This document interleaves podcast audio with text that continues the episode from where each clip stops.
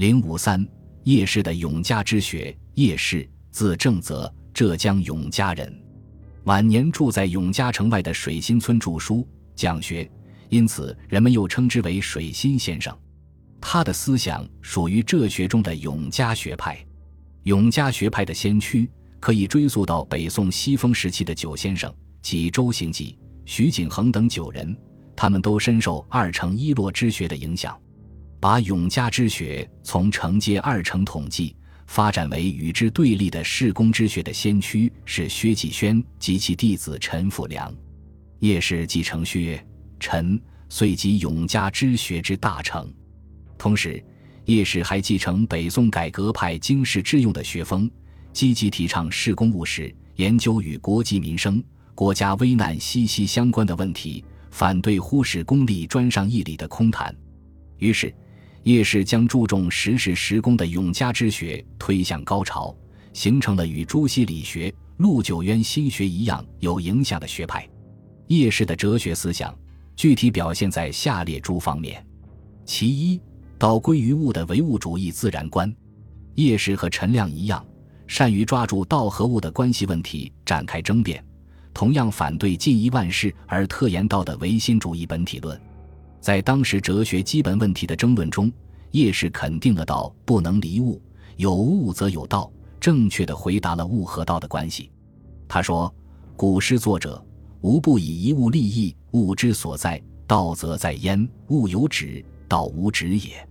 非知道者不能该物，非知物者不能治道。道虽广大，理备士足，而终归之于物，不使散流。此圣贤经世之业。”非昔为文辞者所能知也。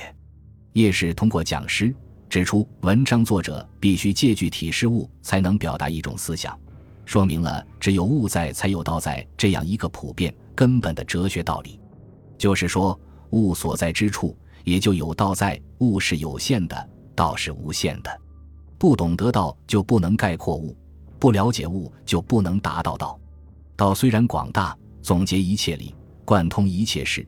而最后还是要归之于物，这样才不至于散流。他认为，道寓于物之中是不能离开物的。物是天地间最根本的存在，夫行于天地之间者，物也。世界上既没有无极、太极之类的精神本体，也没有清虚、一大之类的物质实体，而只有无穷无尽的有形之物。这样。叶氏这种以物为本的物质观，就同以理为本的唯心主义本体论划清了界限。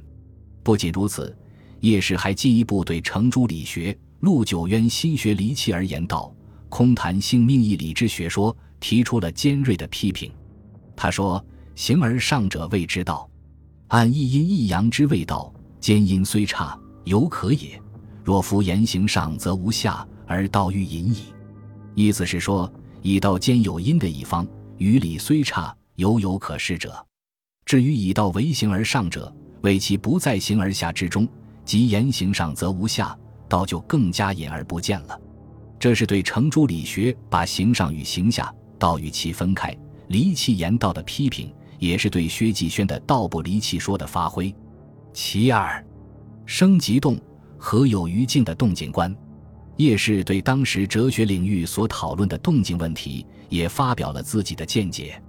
当时，无论是程朱理学家还是陆九渊心学家，都认为世界的本体以及万物的本性是静的，至于动，则是由外部原因引起的。《礼记·乐记》中“人生而静，天地之性也；感于物而动，性之欲也。”这句话是理学家和心学家非常肯定、乐于称道的。把动与静、性与欲对立起来，正是他们尊性而见欲的一个重要依据。叶氏与此相反，他在评论这句话时明确指出：“但不生耳，生即动，何有于静？以性为静，以物为欲，尊性而见欲，相去几何？”这是说，动是人已知万物的本性，只要它生下来，存在于世界上，它就是动的，而且万物也正是在运动中生成的。叶氏说：“义者义也，夫物之推移，事之迁革，流行变化，不偿其所，此天地之权术也。”这是说，运动是天地间万物万事的普遍规律。人的作用就在于根据客观的发展变化的规律来推动事物的变化。那么，自然界万物运动变化的原因又如何呢？叶氏说：“飘风骤雨，非天地之意也。若其灵死发达，起于二气之争，至于过甚，亦有天地所不能止者矣。”认为像飘风骤雨这样的自然界万物的生成及运动变化。都是由于万物内部阴阳二气矛盾双方相互作用的结果。叶氏以初步从事物的内部寻找运动变化的原因，这一思想是值得肯定的。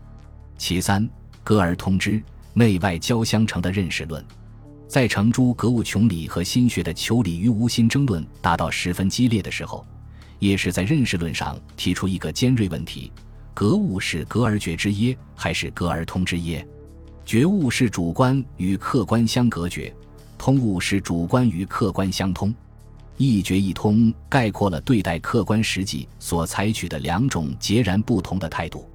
叶氏肯定了人类的认识是来源于客观世界，人的认识受客观世界的决定，一刻也不能脱离客观世界。他说：“中庸曰：成者物之始终，不成无物。是故君子不以虚于离物也。”夫其若是，则知之至者，皆物格之验也。有一不知，是无不与物界至也。物之至我，其缓急不相应者，无格之不成也。在这里，叶氏运用唯物主义的反应论解释了格物的含义，指出格物就是对客观事物的反应，从而取得对事物的认识。这是坚持了唯物主义的认识路线，与程朱的格物穷理。心学的格物革新说完全相对立的。关于获得知识的途径，叶氏提出了耳目与心观并用的内外交相成之道。也就是说，叶氏认为格物致知的过程就是人的耳目与心观并用，即感性认识与理性认识的综合过程。其中，感性认识是依靠于耳目之观获得的，是自外入以成其内的认识；而理性认识是依靠于以心为观获得的。是一种自内出以成其外的认识，二者交互作用才能形成全面的知识。所以，也是说，古人未有不内外交相成而至于圣贤。以此，叶氏批评朱、陆等人专以心性为宗主，耳目之观废而不用，其结果只能是舍实事而惜影像，弃有用而为无益。此与孟子所谓“回瓦画曼”何异？盖学者之大患也。一针见血地揭露了朱、陆等人的唯心主义先验论实质及其社会危害性。其次，不义天下之道的功利主义道德观，叶氏和陈亮一样，也是不离功利而谈义理的。也就是说，坚持功利与道德的统一是叶氏的基本观点。具体的说，他主张维护封建道德不能脱离关心民间疾苦和搞好国计民生。道德修养不能徒是空谈，而要通过实事实功来体现。叶氏身任多年的官职，对现实情况了解的较为深切，在他的著作中，对当时的政治、军事、法律、财政、金融、民事等各方面的问题都有深刻的论述，并提出了自己的主张。在涉及伦理道德与国计民生的关系时，他主张崇义以养利。叶氏认为。昔之圣人未尝令天下之利，而是使人们据礼仪名分而得应得之利。如果操立天下之权，而是其益天下之意，则只能为争利而天下相攻之不暇，并不能使人们泯然心服。所以，他以为必有不义天下之道，而使之知其上有皆欲与之之心。人之者皆贤且能。而不孝者，自知其不当得而无所归怨。所谓以天下之道，即是程朱以封建伦理来抑制利欲的主张。叶氏所主张的不义天下之道，即是把道德和功利统一起来。这种崇道德而重功利的思想，有其合理的因素和价值。其功利主义的道德观，在我国伦理学说史上占有重要的地位。